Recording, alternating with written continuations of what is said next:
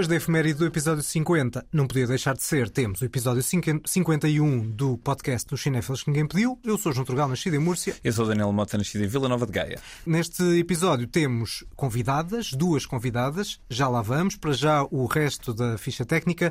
Este podcast tem genérico e marca sonora do músico António Vasconcelos Dias, imagem da designer Joana Pereira e os separadores têm edição de Walter Santos e voz de Ana Markel. Temos de facto duas convidadas responsáveis máximas por este filme. O filme chama-se Aos Nossos Filhos, é um filme sobre um conflito de gerações, sobre as memórias da ditadura militar, sobre a discriminação e que também passa pela inseminação artificial. Eu não tô grávida, mãe. A Vanessa tá. A Vanessa. Quem que é o pai? Doador anônimo, mãe. Dador anônimo, desconhecido? Anônimo, mãe. Você que é o pai? Não. Eu sou a mãe dessa criança. Ora, temos de facto um filme, como o puderam verificar, o filme tem sotaque português do Brasil, é uma produção luso-brasileira e, no fundo, temos aqui as duas principais responsáveis pelo filme. Vamos deixá-las apresentarem-se. Maria de Medeiros, nascida em Lisboa. Laura Castro, natural aqui do Rio de Janeiro. Muito bem. Agora aqui, não acho que é a primeira vez que temos que é, a... é a primeira transatlântica. Não, isso não é porque já Não? tivemos o Anson. Ah, pois verdade. é, pois é. Já do- tínhamos uma Maranhão. pessoa do Brasil. Só eu que- até ia dizer que era a primeira vez que tínhamos tido uma apresentação com sotaque e nem isso. Não, não, eu ia dizer Com é que- música. é dizer que é a primeira Com vez que com é a cantada. com Exatamente. música é a primeira vez, com Era música é a primeira exatamente isso. Ora, começava se calhar por lançar esta, esta ideia à Maria eh, relativamente este filme. Eh, Não é o primeiro filme realizado no Brasil, mas como é que surgiu de facto esta ideia de voltar a filmar no Brasil? Tudo partiu da peça de teatro da Laura Castro aos nossos filhos, que recebi sem a conhecer, foi uma surpresa total. E achei o texto extremamente interessante, descobri imensas coisas que eu ignorava completamente. Por exemplo, o que significa desejar ter filhos num casal homoafetivo, que é uma luta eh, enorme em muitíssimos aspectos, não é? Que vai do lado administrativo, à saúde, familiar, à sociedade, enfim, tanta coisa para explicar. E achei muito interessante ser também um- a peça um um longo diálogo entre mãe e filha, duas gerações, e a mãe vem eh, de uma geração que eh, resistiu à ditadura militar no Brasil, portanto, era uma temática que eu já eh, vinha pesquisando, investigando e tratando há, há anos com o documentário Repare Bem, no qual precisamente segui a vida da Denise Crispim e da filha Eduarda e o, o périplo delas para escaparem da ditadura através do Chile, não é que o Allende estava a. a- ajudava as pessoas que vinham do Brasil, mas depois viveram o, o golpe de Estado. o Pinochet e depois acabou, não é? e, e- é, e aí foram para a Itália, enfim, e reconheci, vi na peça, não é? Coisas muito semelhantes. Disse logo que sim, fizemos a peça durante três anos eh, em muitas cidades do Brasil e rapidamente veio a ideia de. Eu também vejo filmes por toda a parte, então vi logo o filme, vi todas as personagens das quais a gente falava e tinha vontade de conhecê-las, de pôr caras, corpos, vozes e as situações e o próprio Rio de Janeiro. Para mim era muito importante que fosse quase mais um protagonista do, do filme. Assim, está, na surgiu. transição de atriz para realizadora, não é? Na atriz da peça. Da atriz da peça para realizadora, sim. Certo, sim. exatamente. Laura, aliás, no fundo, de lado cai esse ponto de partida, que é essa peça de teatro. Como é que foi esta transformação do teatro? E é uma pergunta, no fundo, para as duas. Como é que foi esta transformação de teatro para filme? eh, Na medida em que, olhando para o filme, não vemos muitas marcas teatrais. É um filme com muita montagem, com muitas personagens, com muitos cenários, com muitos exteriores também. Presumo que haja muitas diferenças entre uma coisa e outra. Isso que você diz é uma prova que conseguimos. Porque era uma peça de duas personagens, que se passava em um único cenário, uma noite, mãe e filha conversando sobre todos esses aspectos. E quando a Maria propôs, né, me lembro perfeitamente, a gente foi jantar depois da peça, e ela falou: vamos adaptar para o cinema. Eu falei: vamos. Ela falou: mas não vamos fazer um filme teatral. É, vamos realmente fazer um filme-filme. Muitos cenários, todas as personagens que a gente cita, todas as situações. E esse foi o primeiro desafio na adaptação do roteiro, né? Começar a abrir essas, essas expandir, janelas e, esse- é. e esses caminhos, esses caminhos todos. Mas realmente tinha ali todas as pistas pra gente ir, ir seguindo, né? E, e virou cinema. E, e também a gente tinha filmado a peça de teatro, não é? Então havia o risco de fazer duas vezes a mesma coisa, o que seria absurdo. E, portanto, era para, para marcar uma diferença muito clara, não Sim, é? sim, absolutamente. Queríamos fazer cinema. Aliás, Aliás, o primeiro país eh, em que saiu foi França, em que foi distribuído, e a seguir à saída fizeram um DVD que está muito giro porque é um, um duplo DVD no qual eh, está a peça Ah, e está o filme e dá para ver todas as diferenças. Também se, se pode acrescentar, não é? Que a Laura escreveu a peça a pensar na Marieta Severo, na grande atriz Marieta Severo, enfim, que além de ser uma atriz conhecida por todos no Brasil, é também uma figura pública no sentido das suas, do seu engajamento político, Ativismo. etc. E ativismo, é, pois eu tenho uns hispanismos. não, vocês também Mas falam engajamento- Engajamento no Tá Brasil a gente certo, fala, tá certo, né? tá Não, não sei, não sei Não é aqui, mas em, em brasileiro falamos. Enfim, mas a Marieta não pôde fazer a peça e por umas circunstâncias eh, completamente milagrosas que têm a ver com a música sobre a qual a, eh, a Laura escreveu a peça, não é? Que é a canção aos nossos filhos. Quando ela estava a cogitar eh, que não tenho atriz, que atriz é que há de fazer a peça comigo, etc. De repente ouve a minha voz a cantar aos nossos filhos, que é uma canção emblemática, não é? Para, É, aí eu pensei, é um sinal. É. É um sinal. Eu falei, não, me ideia é maluca, mas vai que dá certo. Perdoem a falta de folhas.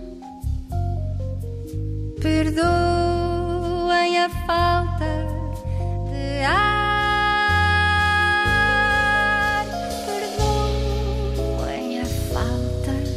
De escolha. Os dias eram assim. E aí tinha um amigo que tinha um contato da Maria, escrevi um e-mail, mas achando que ela não ia nem responder. Imagina quanta coisa deve chegar lá. Mas aí me apresentei, contei minha história, contei a história da peça, botei o texto em anexo e qual foi a minha surpresa quando ela respondeu dizendo que gostou do texto. E já há uns aninhos, não é? Sim. Isso, isso tem 10 anos. Dez A anos. gente, é, são 10 anos de, de história entre a peça e, e o filme. 10 né? anos de amizade. Mas Com- para dizer também que para nós era evidente que na altura de fazer o filme o papel tinha que voltar A Marieta. à Marieta Severo e então essa possibilidade de ver a peça e o filme faz que se vêem du- duas atrizes muito diferentes e o próprio papel mudou muito, não é? Sim, na adaptação mudou, né? Mudou Muita muito coisa porque, mudou. o- porque a situação do Brasil também mudou muito. E o que, o que me fascina é que a personagem da Tânia, essa sim é feita pela mesma Laura, e no entanto são também duas personagens completamente diferentes. É muito curioso isso, de fato. Pois era um bocadinho aí que eu ia pegar, porque na altura que fizeram a peça, a Laura fez a Tânia e a Maria fez a, a Vera, não é? Que diferenças é que há? Ia perguntar isso mesmo, que diferenças é que há entre a Vera da peça e a Vera que temos aqui agora, que tu acabaste por, por dirigir e realizar? E que diferenças é que há da Tânia na escrita e da Tânia na peça e da Tânia no filme? Que diferenças assim em geral é que vocês encontram? A, a altura em que a Laura escreveu a peça era outro Brasil, era um, era um Brasil muito confiante na sua democracia, quizás até demais. e havia o que me interessou também muito na peça é que se verificava que o Brasil estava mais adiantado nas questões LGBT que muitos países da Europa. Então a peça tinha um lado mais solar, mais comédia, e a, Vera é mais cêntrica, é mais cómica, é mais alcoólica. É, é- é- É não uma noite de bebedeiras. é, uma noite de bebedeira. E claro, a gente quis manter essa verdade que havia na peça, não é? Porque a peça sentia-se que era escrita a partir da, da experiência da Laura, não é? Que tem três filhos, ela depois poderá contar Agora com a quatro. Marta. Então a ideia era que o filme continuasse a seguir de perto as nossas percepções, as nossas experiências. E nesses anos o Brasil mudou de cara completamente. Houve, houve ali uma sombra terrível que se instalou, tudo se obscureceu. Com os, os discursos apologéticos da ditadura militar, voltaram também as angústias dessa mesma eh, ditadura militar, e portanto a Vera do filme é muito mais habitada por esses terrores e angústias do seu passado. Lá está a importância de não darmos a democracia como garantia, Exatamente. garantida e, e despertar consciências para uma memória que estava de alguma forma a ser subvertida com essa apologia. Não é? Claro, Exatamente. E, e a Tânia também amadureceu nesse processo, eu acho, o personagem. Ela é realmente. Até assistindo o DVD agora, a peça e o filme, porque eu mesma que fiz as duas, mas não tinha tanta consciência de toda a mudança. Ela, de alguma maneira, ali naquela relação com a mãe, na noite e naquela dramaturgia, né, que estava num outro contexto histórico, tinha uma coisa mais é uma mulher firme, mas mais infantil de alguma maneira, mais infantilizada, próxima da mãe e tudo. A Tânia do filme, ela, ela, Ela amadurece, rompeu com a mãe, ela né? rompeu com a mãe, coisa que a Tânia Na da peça- peça, não rompeu. Exato. É isso aí, a grande diferença. Então achas que o filme, em relação à peça, é mais cauteloso em relação à liberdade e aos direitos que se conquistaram? Cauteloso? Não, a peça ela é cautelosa, mas ela está mais íntima, né? A relação das Porque o duas é e um contexto diferente mesmo. A gente acabou fazendo muitas versões do roteiro, né? Enquanto captava os recursos para fazer um filme, coisa que não é nada fácil, Claro. né? As coisas foram mudando e a gente retrabalhou muito esse, esse roteiro. Eu acho que a peça, ela não se desatualiza, porque ela é isso, ela é uma noite entre mãe e filha. Acho que tem muitas identidades com qualquer mãe e filha e conflitos de gerações. E tem o passado da Vera na ditadura e as lutas da filha pelos direitos LGBT. Mas era isso mesmo, era um momento onde eu acreditava muito que não. Eu, Não ia mesma- voltar atrás, É, que não íamos acreditava. regredir. Tinha três bebês pequenos, estava fazendo uma revolução enorme na minha vida e eu achava que o mundo ia ser garantidamente melhor para eles Tinha- de algum tinhas jeito, mais ilusões sabe? na altura. Tinha, tinha mesmo. Minha barata de tudo quanto era lado. A sua mãe começou a gritar: o bebê tá nascendo, o bebê tá nascendo. Me levaram para uma enfermaria, me amarraram. Já era dia quando o bebê nasceu e chorou.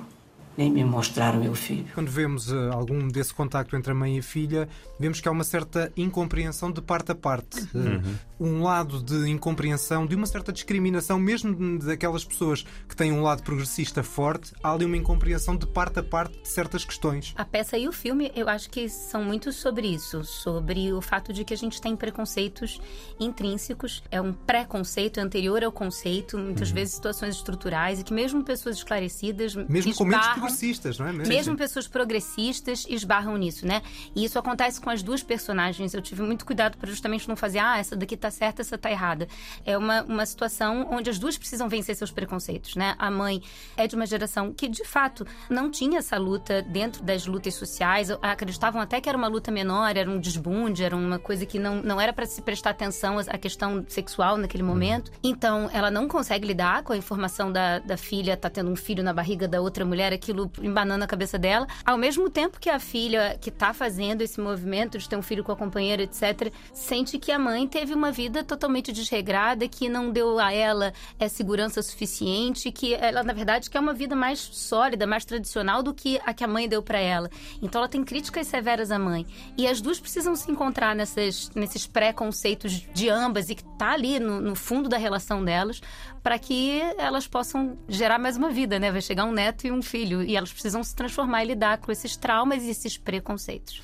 Pois, o preconceito acaba por ser um bocado transversal a várias histórias no, no, no filme, não É só isso, entre é a um mãe filme e a filha, como depois a criança e o adulto seropositivos. E isso não sei se estava referenciado na peça ou se são linhas que foram criadas agora para o filme. A questão soropositiva estava Uhum. na peça. Aí uma luta minha também que eu acho muito importante, porque a gente vê muitos filmes e histórias, né, sobre a AIDS e tudo nos anos 80, que foi um horror, uma epidemia mundial, etc e tal, e as pessoas morrendo, etc e tal. E não se sabe, existe uma ignorância muito grande sobre o fato de que existe medicamento, já é uma doença crônica, ela fica zerada e a pessoa vive muito bem obrigada. E se todo mundo fizesse isso, não transmite e passa a vida inteira muito bem. E se não transmitir, inclusive, não teríamos novas gerações de pessoas soropositivas, Claro. porque isso ia acabar. Então, é uma doença que pode acabar e que não causa mais mal a ninguém se o tratamento for amplamente difundido gratuitamente e todas as pessoas seguirem esse, esse tratamento. E eu acho que, diante da, da ignorância das pessoas sobre isso, existe muito preconceito ainda com as pessoas soropositivas, o que dificulta muito os tratamentos, porque aí a pessoa tem vergonha, não pega os remédios. Não é só isso, é de facto a discriminação das pessoas e, o- Ah, e e- e a questão da saúde mental das é, próprias pessoas. não é? Exatamente. Uma homenagem à Lucinha, mãe do Cazuza, à Sociedade Viva Cazuza, que era uma casa que abrigava crianças HIV positiva, que eu frequentei muito durante o meu processo de, de adoção. E o preconceito na Tânia sobre esse assunto, a ignorância sobre esse assunto vinha da Tânia. Justamente para falar de, de preconceitos, né? E para mostrar em, em um filme crianças, pessoas soropositivas vivendo, vivendo bem, né? como é hoje, como pode ser hoje. Sendo obviamente um filme feminista no sentido em que é um filme que aborda e quer exibir e enfim, exaltar um pouco a igualdade entre, entre toda a gente. De certo modo, será que o filme e a peça também não querem não são um bocado também sobre o que é, que é ser mãe, sendo as mães que ainda vão ser ou as mães que já são e o quão difícil é esse papel? Dado que tu foste quatro vezes mãe, Laura, para pensar a ideia né, de maternidade, né, que às vezes é idealizada, às vezes é como um processo muito maior do que uma situação biológica. Né? Eu tenho Uhum. muita angústia no entendimento de família por um viés genético Claro. ou, ou- ou biológico. Então, faz parte, sim, ampliar essa, essa ideia, descarregar um pouco esse, esse peso e, e- e poder ampliar a- as questões. Eu acho que é um filme sobre a transmissão, Sim, não é? Eh. Para além de maternidade, paternidade, o que queremos transmitir aos nossos filhos, que é talvez o ato de amor maior, não é? Porque as prioridades que queremos transmitir aos nossos filhos, aquilo de que queremos protegê-los, e às vezes é pior, não é? Pude observar também já no documentário, não é? Como é complexa a transmissão, não é? Porque juntamente com aquilo que passamos conscientemente, há toda uma herança, uma bagagem traumática que também passa, não é? E por, isso é que, se calhar, Inconscientemente. e por isso é que se calhar a transmissão é intergeracional, porque às vezes os filhos também tentam transmitir algumas coisas às mães, algum lado Exatamente, de exatamente. tolerância E- neste e, caso. E, e um bocadinho o que a Laura explicava, no fundo, é, para poderem passar à próxima geração, não é? Ser mãe e a Vera aceitar ser avó, têm que processar e resolver as coisas que ficaram caladas ah, no passado, ficaram caladas para proteger a filha, mas no fundo não foi boa ideia. Há toda uma resolução que se tem que fazer ali entre gerações. Uma questão curiosa, eu estava a ver o filme e ainda mais sabendo da relação do Aos Nossos Filhos ser um- uma música do Ivan Lins. Coisa de 5, 6 anos vi um outro filme brasileiro que também tem o nome de uma música, no caso deles Regina, chamado Como Nossos Pais, da Laís Ah, sim. Bodansky, Sim, também. que também tem um confronto de gerações. Ainda somos os mesmos e vivemos. Ainda somos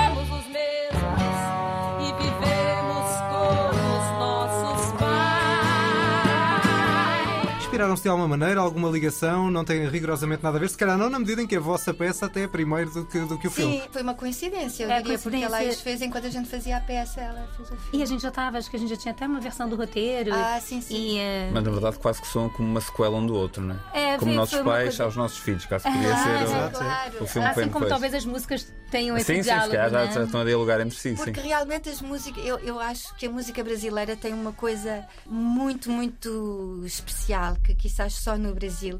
É uma forma da nação brasileira se pensar, não é? Está tudo nas músicas e é por isso que eu acho que naturalmente todas as outras artes eh, vão também lá buscar a fonte da música, que é ao mesmo tempo reflexão, é filosofia, é poesia, é literatura, é, é sociologia, não é? A música brasileira é sociológica eh, sem perder uma grama de, de qualidade musical, é uma coisa realmente extraordinária. E depois, com certeza, que é obrigatório, acho, quando se sai de uma ditadura e existe uma ameaça sobre a, a democracia, que pensemos na questão de, da comunicação e onde houve a brecha, não é?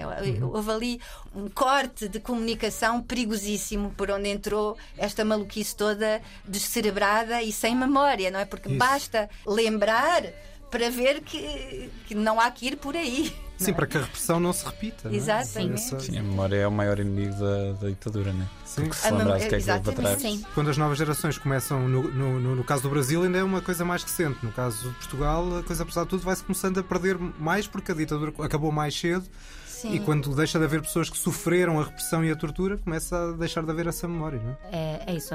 Assim, no início dos anos 80, a minha geração já é pós-ditadura e falava-se pouco sobre esse assunto. Quando a gente começou a adaptar para o cinema, a gente ouviu de algumas pessoas: não, já tá chato ficar falando de memória da ditadura. Algumas opiniões sobre o roteiro dizendo: não, foca nessa coisa mais LGBT e, e a memória da ditadura como se fosse menos, menos relevante, né? Uhum. E aí, ao, ao longo do processo, foi ficando cada vez mais claro o quanto era fundamental E é impossível as consequências de uma coisa não, E- e não informarem são- o que acontece exatamente. depois. E O próprio algum preconceito que uma pessoa progressista como a mãe, como a Vera, tem, se calhar vem de, de um passado e de uma altura que a influenciou de alguma maneira. É, sim. Quando eu pensei em escrever a Vera, foi pensando justamente quais as lutas que possibilitaram a Claro. gente estar lutando por novas coisas. Porque precisou das lutas da geração dos anos 60 contra a ditadura, mas por justiça social, revoluções de costumes e o divórcio e o próprio feminismo, mil coisas que Foram elas surgem que ali, que foram elas que obtiveram, né?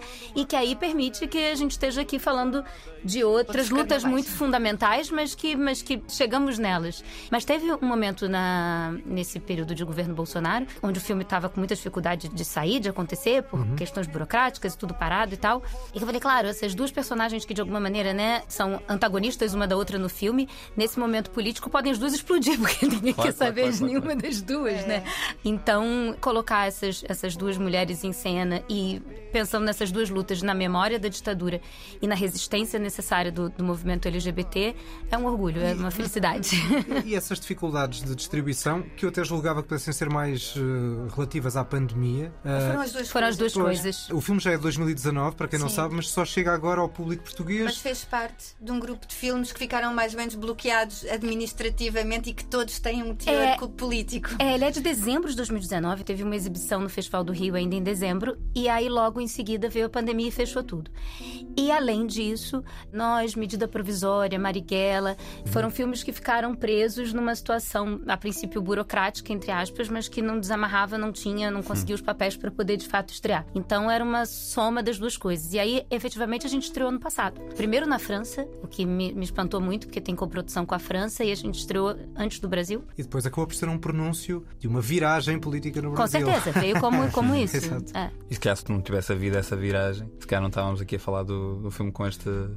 Pelo menos não com este tom, já, certamente. já Não, tinha não com estreado. este tom, mas, certamente. mas o otimismo, se calhar, não é, claramente não era o mesmo, não é? sim. Não. Exatamente. Maria, outra pergunta, agora especificamente acerca do filme e da realização. Tendo tu interpretado a personagem da Vera antes no teatro, nunca houve um momento em que tu pensaste, se calhar vou ser atriz e realizadora? Não, realmente não pensei. O papel tinha que voltar à- para a Marieta, para quem foi escrito, e também que a Marieta eh, tem a idade da personagem, no sentido que passou por tudo isso, e toda a composição da personagem que o teatro permite, o trabalho sobre a voz, sobre a atitude, o corpo e tal, que indica a idade da personagem, que realmente seria a idade da minha mãe. Isso é possível no teatro, mas no, no cinema eu não acredito nada nos envelhecimentos com coisas coladas na cara, acho patético. Então, não, nunca nos passou Sim. pela cabeça. Quis muito é contar a minha percepção do Rio de Janeiro, não é? Porque o Rio de Janeiro é um esplendor e muitas vezes eu não via no cinema o Rio tal como eu o percebia, não é? Porque há muito clichê ou, ou das praias, o Rio turístico, ou. eh, Que está lá tudo também. não no filme, mas no Rio. No, e no Rio. Rio, com certeza, com E certeza. depois o lado oposto, não é? Ou as favelas, que é um universo sim, sim. ultra masculinizado, de guerra permanente, de tortura, gritos, disparos, não sei o quê. Eu dei-me conta, estando no Rio, que o Rio está caríssimo, não é? E que as favelas, na verdade, são lugares de vida. E também o lado luxuriante, não é? Da cidade, aquele verde extraordinário, aquelas cores da favela. E uma coisa que me divertiu muito, e aliás, uma das minhas referências para o filme foi Jacques Tati, que me dei conta que o Rio de Janeiro impõe uma verticalidade, não é? E aí, Oi, dona Vera. tudo, bom? Tudo. Tá boa, dona Rita? Tudo bem. E o marido, melhorou? Ah, tá bom, tá ficando bonzinho, graças a Deus. Vai melhorar. Vai melhorar. Não, não, tô indo. Não, vai Tchau, até dona amanhã, Vera. hein? Tchau, vai com Deus. Até amanhã, vai com Deus, dona Vera. Quando se sai dos bairros planos cá embaixo, estás sempre eh, em picado e contra picado. Estás sempre um a falar para cima e outro a falar para baixo. E isso achei muito divertido. E depois aquela coisa que o Caetano também refere numa das suas canções, que diz aqui não se sabe se as coisas estão ainda em construção ou se já são ruína.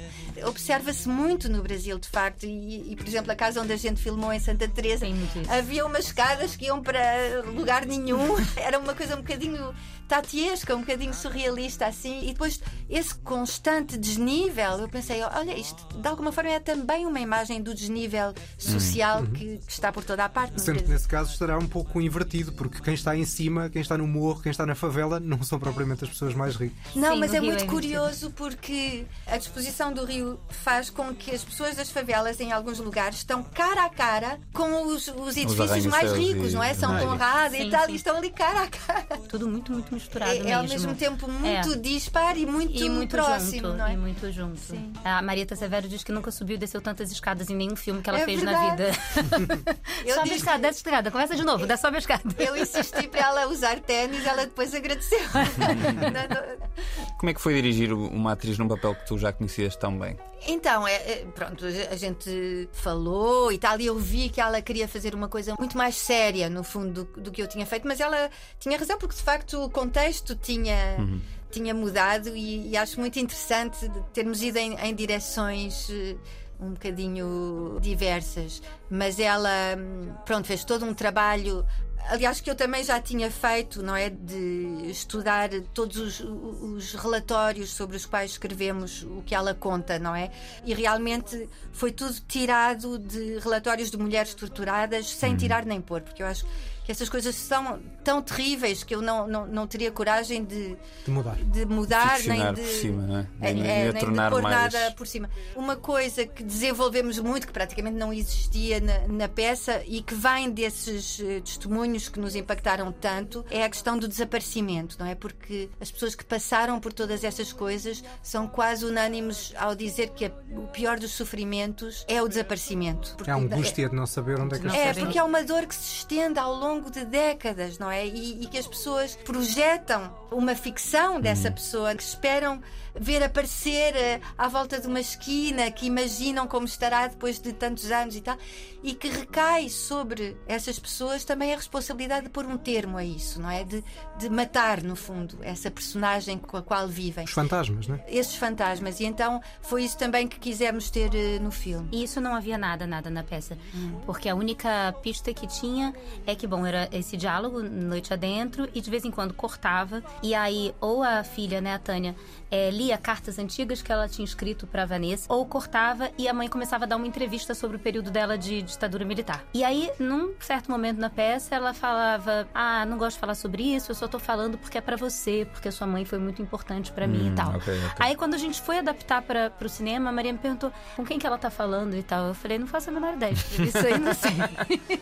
e dali nasce o Sérgio, que é um, um eixo muito fundamental do, do filme e que não, não, não tinha nada dessa história na peça. Não, mas na Bom. verdade é que é na, na- na reparação dessa relação que depois também Que se repara a resolve relação com a própria filha, filha. Exato. Exatamente. E isso é das partes que eu acho mais interessantes e mais bonitas na, na forma como, como o filme aborda, lá está, a maternidade e, e as relações que estão constantemente a mudar e que podem ser sempre submetidas a, a momentos melhores, a momentos piores, mas na verdade são sempre relações que têm que ser preservadas e, e que temos que lutar por elas de alguma maneira. Maria Laura, muito obrigado. Muito obrigada, foi um grande prazer conversar com Obrigado. vocês. E agora nós vamos continuar a falar um bocadinho sobre o vosso filme. De facto, a novidade deste nosso episódio do podcast é este filme chamado Aos Nossos Filhos. A novidade que ninguém pediu. Ora, vamos lá então falar um pouco deste filme. Depois de as recebermos, a Laura e a Maria, agora falamos um pouco deste eh, Aos Nossos Filhos. Agora que a Maria de Medeiros não está aqui, eu acho que nós os dois podemos confessar um certo, um certo nervosismo feliz em ter tido presente neste podcast uma, um membro do cast de Pulp Fiction. verdade. Exatamente. Quase 30 anos depois. Quase 30 anos depois. Isto está na mesma. Está na mesma, está muito bem. A Maria de Medeiros também tem uma outra ligação que eu acho muito tornerenta, que é o Capitães de Abril.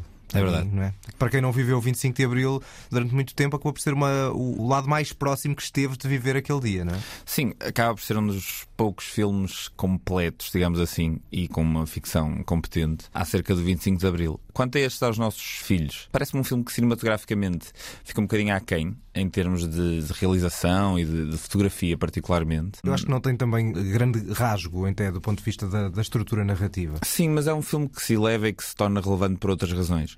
E há- muitas delas discutimos agora mesmo com a Maria e com a Laura. E depois, ao saber este contexto do filme ter sido bloqueado, ter ficado retido pelo triste infortúnio eh, que aconteceu no Brasil nos últimos quatro anos, torna tudo o que acontece num filme um pouco mais relevante e mais presente e mais premente e importante de, de ver e pelo menos ver para perceber muitas realidades que existem neste momento no Brasil. É, curiosamente, eu tinha ficado até com essa ideia do- dos filmes retidos, não com o filme da Maria de Medeiros, mas há uns anos com o Marighella, na altura pelo bolsonarismo, a cortar o filme, a vetar o filme o mais possível. Aliás, ias uma dada altura ao IMDB e a nota era, sei lá, 3.2. Porquê? Claro. Porque era bolsonaristas a fundo a darem, um- a né? darem uns para queimar o filme e então tinhas uma proporção de uns a avassaladora e depois tinhas o resto em, em, em notas normais. Portanto, o filme claramente aquilo era uma nota bastante falseada. E esse filme era um belíssimo filme também. Uhum. Eu não, eu não vi, eu não vi. Melhor do que este. A grande vantagem deste filme eu acho que é o facto de ter personagens de carne e osso, o que já não está mal. Ou seja, Sim, sim, sim. eu acredito naquelas personagens, acredito até numa certa realidade brasileira que está ali. E, um, como referi, um dos aspectos mais interessantes parece-me um certo conservadorismo cruzado entre a mãe e a filha. Ou seja, mesmo pessoas muito progressistas acabam por ter os seus preconceitos, os seus complexos, e é algo que é preciso combater através da tolerância, através do diálogo, através da aprendizagem entre as gerações. E eu acho que essa parte do filme está razoavelmente bem conseguida. Lá está, não é um grande filme, mas é um filme, é um filme honesto, com o coração e com a cabeça no sítio certo. Feito com o coração e depois há este lado que é a informação, seja a informação que o filme nos traz, seja a informação que as próprias personagens estão a, a contactar pela primeira vez, a informação acaba por ser o bem essencial contra a repressão e a, e a, e a ditadura e, o, e a limitação que aquele regime quereria impor. E acho que essa, esse lado do filme está muito presente e acaba por ser eh, muito importante o filme existir por causa disto. E sabendo também esta, toda esta história da adaptação da peça de teatro, perceber como é que a própria Maria de Medeiros dirige uma atriz a fazer um papel que ela conhece muito bem, todos esses lados do filme são interessantes. E depois há duas sequências que por acaso até nem abordamos na conversa com a Maria e com a Laura, que são as sequências de sonho da personagem principal da, da, da Vera. Num caso há um réptil e no outro lado são, digamos, uma cambada de insetos que representam algo mental. E esse lado do filme acho interessante, acho essa exploração do subconsciente interessante. Mais uma vez, cinematograficamente acho que o filme podia ter eh, mais rasgo, como disseste há pouco, particularmente na fotografia. Também é interessante o facto de não- o filme não cair numa certa faca e alguidar uh, Sim. do ponto de vista melodramático. Acho que mantém sempre um certo equilíbrio Sim, sim, sim. E não é fácil, porque a história tem momentos de, de faca e alguiazar. Sim, sim, sim, é verdade. É mas verdade. que, a Mas uma certa mas contenção. são tratados com uma certa contenção. E acho que fazia um bom double bill com o tal filme que há pouco referiu, como Nossos Pais, não só pela ligação musical, mas são filmes com temáticas razoavelmente semelhantes. Eu acho que Como Nossos Pais é um filme bastante mais complexo, até na forma como localiza a ação num contexto mais reduzido. Acho que o problema às vezes Uhum. deste filme é estabelecer demasiadas relações entre personagens e que depois cria demasiados factos narrativos que são difíceis de, de conjugar. Mas lá está, é um filme que vale a pena ver. Sim, não, sim, não- sim. não sendo uma- um grande filme, é um filme que vale a pena. Seguimos para as notas finais e vamos ter aqui coisas que valem a pena ver e Outras que e outras que não. E outras que nem tanto. O Toca e Foge que ninguém pediu. Ora, neste Toque Foz temos duas notas repartidas e uma que é só tua, que Uhum. é uma porrada, não é? Vamos ter a rebimba ao malho, como se diz na minha terra. Ora bem.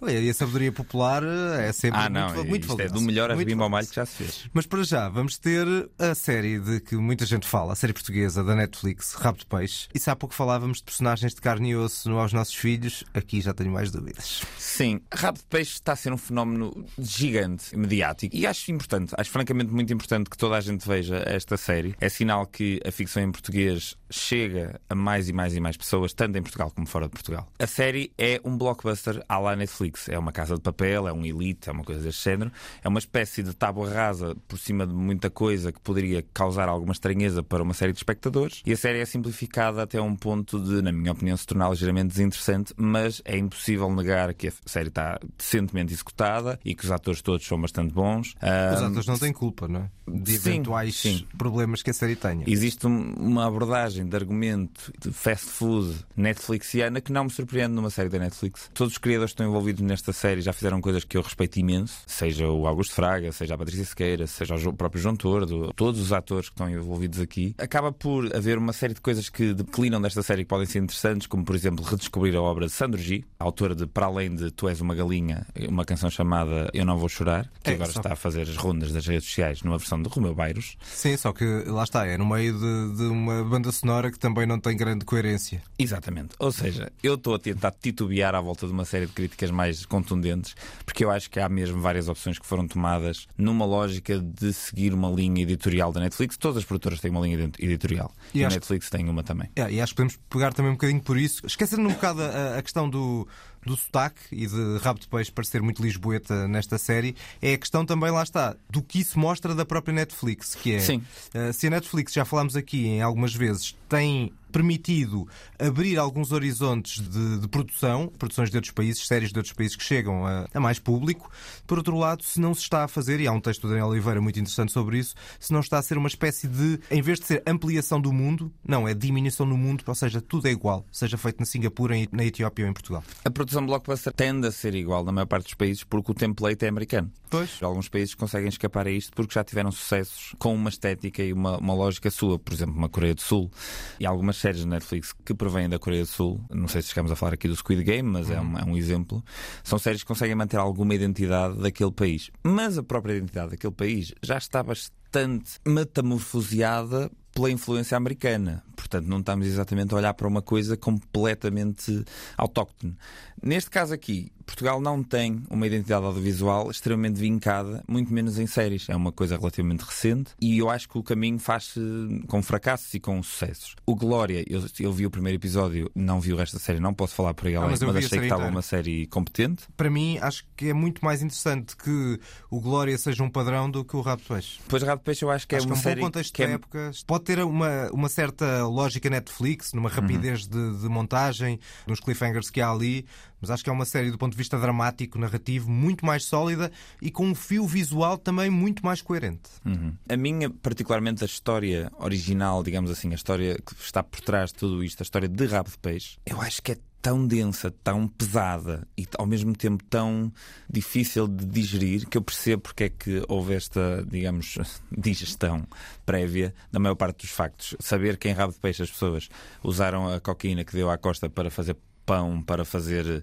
peixe panado e daí É, mas mesmo isso seguiu uma geração completamente arruinada. Mas isso podia ser divertido, mas também é. é Mas não passa- podia ser divertido. Porque, Não, não, porque não, é é, não, é- não, sim, mas podia ser, eh, vá, de humor, um certo humor negro, Sim. que é o que eu acho que a série anda um bocadinho perdida, até em termos do tom que quer dar narrativo, porque há um tom melodramático muito pesado Uhum. E que, por sua vez, não é visual, ou seja, nós não vemos nada, não acreditamos minimamente do ponto de vista visual que há ali miséria, porque ela não é eh, exposta e não tem que ser exposta a traço sim, sim, grosso, sim, sim, mas sim, tem que sim. ser exposta de alguma maneira. Parece que aqueles personagens estão muito clean, ao mesmo tempo que nos estão a carregar com essa lógica melodramática do ponto de vista do texto e daquilo que é dito, com um tom muito pesado, às vezes, como Rafael, tu podias ter jogado no Benfica, mas agora dói-te o joelho ou cocheias sempre que chove e andas perdido entre o que foste e o que nunca chegarás a ser.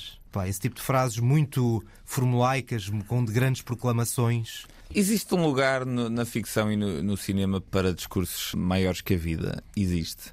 Neste caso aqui, poderia-se ter encontrado um meio termo entre hum, a prosa elaborada e o discurso naturalmente menos elaborado de uma pessoa real. E há pouco eu acabei por não, por não dizer. Acho que há um lado do melodrama, depois há um lado de tentar fazer uma espécie de sarcasmo, de humor negro, como dizia, a Fargo, sem ter, no fundo, uma certa classe que Fargo tem. Ou seja, há ali momentos que acabam por ser supostamente de algum humor e eu acabo por sentir depois que já é um humor que ficamos na dúvida se é humor a sério, se é humor bem feito ou se é humor à, à pôr do sol, numa espécie de pôr do sol involuntário, que eu acho que, Sim. que acaba por haver aqui. O Porto é voluntário, sim. Uh, até no próprio cast, às vezes, da polícia, por exemplo, ou, ou todas as cenas com os polícias, uh, com os membros da Polícia Judiciária que ali estão presentes, surge uma gargalhada, só que é uma gargalhada que não é por bons motivos. E por outro lado, ao mesmo tempo, acho que em termos visuais, a série, ora tem ali momentos que parece que quer fazer um épico a Hollywood tipo blockbuster, ou ser apenas e só publicidade. E o narrador nisso parece uma, uma, uma figura muito presente para dar uma dimensão de mera e pura e simples publicidade. Sim, o narrador, e lá está, estava há pouco a falar das escolhas musicais. Existem duas ou três escolhas musicais que não se percebe muito bem de onde é que elas vieram. Provavelmente são músicas que foram encontradas em bibliotecas para serem mais baratas do que compor. Não sei. O tender a ser ouvido em Rabo de Peixe. Mas não sabes quão grandes foram os Blur em Rabo de Peixe. É verdade. É isso. É uma, é uma série que vale a pena ver, nem que seja para não deixarmos cair a produção portuguesa. Eu gostava que fosse uma série mais arriscada, mesmo dentro da Netflix mais arriscada. Preferia que tivesse menos pessoas a ver no mundo e que fosse uma série mais forte e que tivesse uma execução mais de acordo com a, a sujidade da história original. Completamente de acordo. Só duas notas, duas notas finais. Primeira para José Condessa, porque subimos divisão. O Atlético é a minha equipa do, do Distrito de Lisboa. Meu Deus do céu. E, e eu vi-o no passado domingo no jogo decisivo da subida do Atlético em Perpinheiro. Estamos de parabéns. Não sabes se, por, por ele, se. José Condessa não estava a apoiar a outra equipa. Não, não estava porque estava com um cascol do Atlético. Se calhar enganou-se. Portanto, tenho a certeza que, que não estava. E a segunda é, eu não resisto a, a citar a frase do Daniel Oliveira no tal artigo que há pouco dizia, é não há mal nenhum de gostarmos de rabo de peixe, tal como não há mal nenhum de vermos uma telenovela. Ah, não, claro. Eu, eu próprio vejo uma telenovela numa forma de limpar o espírito e não pensar em grande coisa. Tal como não há mal de comer McDonald's. É o exemplo que ele dava de comparativo. Agora, não nos tentem impingir é que McDonald's é boa gastronomia ou nós temos que achar que isso é absolutamente evidente, porque claramente não é.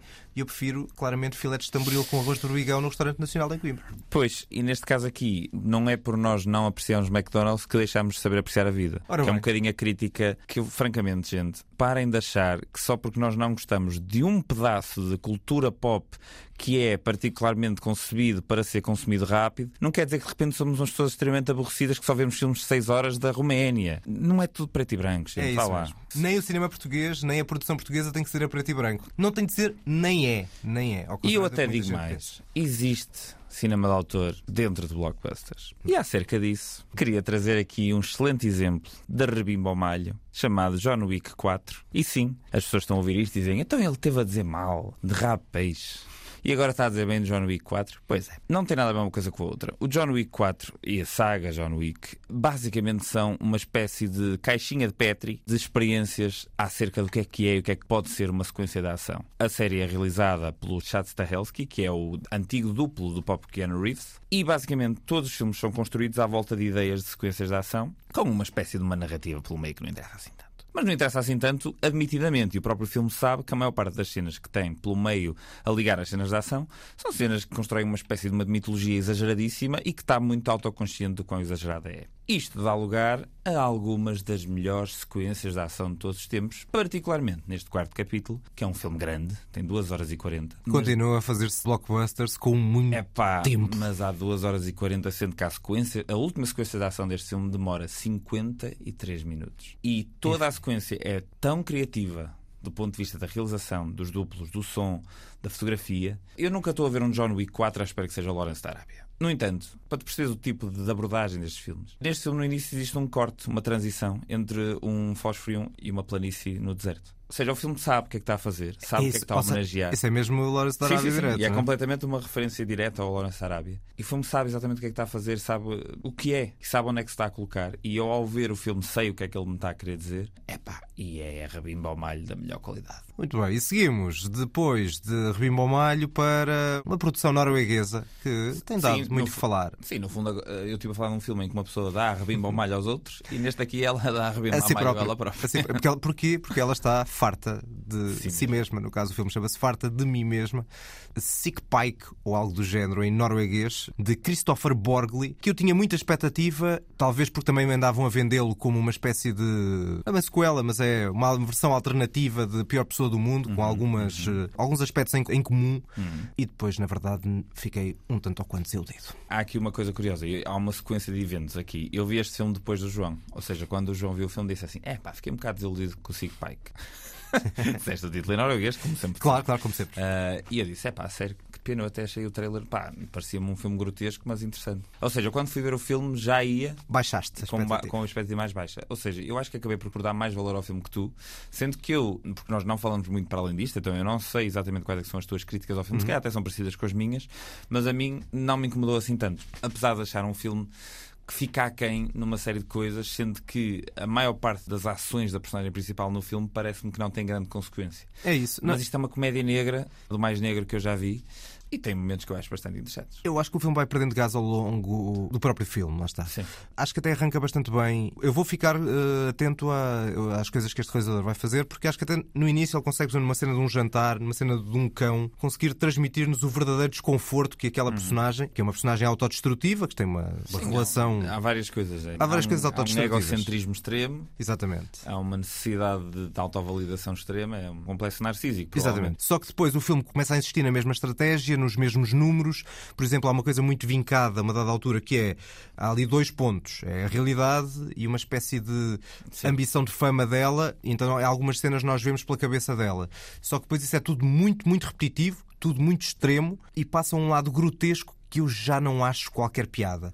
E uma dada altura eu sinto, e lá está por comparação com o filme do Joaquim Trier, A Pior Pessoa do Mundo, que, por um lado, falta uma certa, e se calhar é propositado, naturalmente, falta uma certa complexidade de personagem, de um traço mais ligeiro que o Joaquim Trier tem nos seus filmes, que não existe aqui, mas aqui provavelmente é intencional, é ser mais rude, é ser mais eh, confrontacional, é provocar-te, mas por outro lado também falta a inteligência de um outro nórdico, que nós já aqui destacámos, que é o Ruben Östlund, que faz filmes destes com bastante inteligência e em que as coisas também respiram. Aqui a uma dada altura o filme já não respira nada e podia respirar para nós sentirmos mais o desconforto. Podia respirar. Eu acho é que o curso de eventos a da altura é bastante previsível. Sim, a coisa- também, Quando, bastante. bem, sem, como se diz hoje em dia, dar spoiler, eh, a dada altura. Senti aí uma, alguma crítica. É, eu não gosto nada da expressão.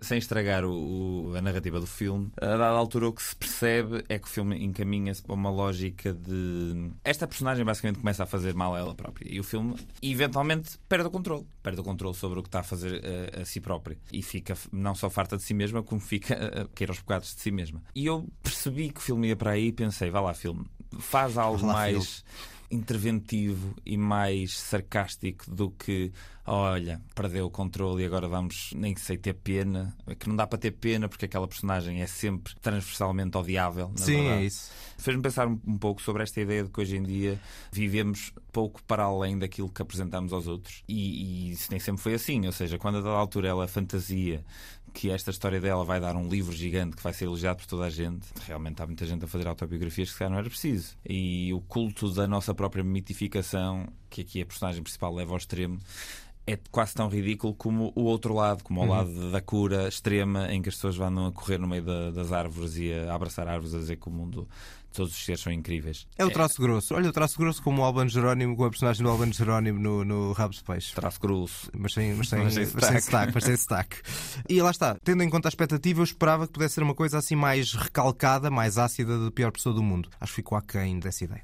Bom, são as despedidas. Sigam-nos no Facebook e Instagram, este podcast da Antena 3.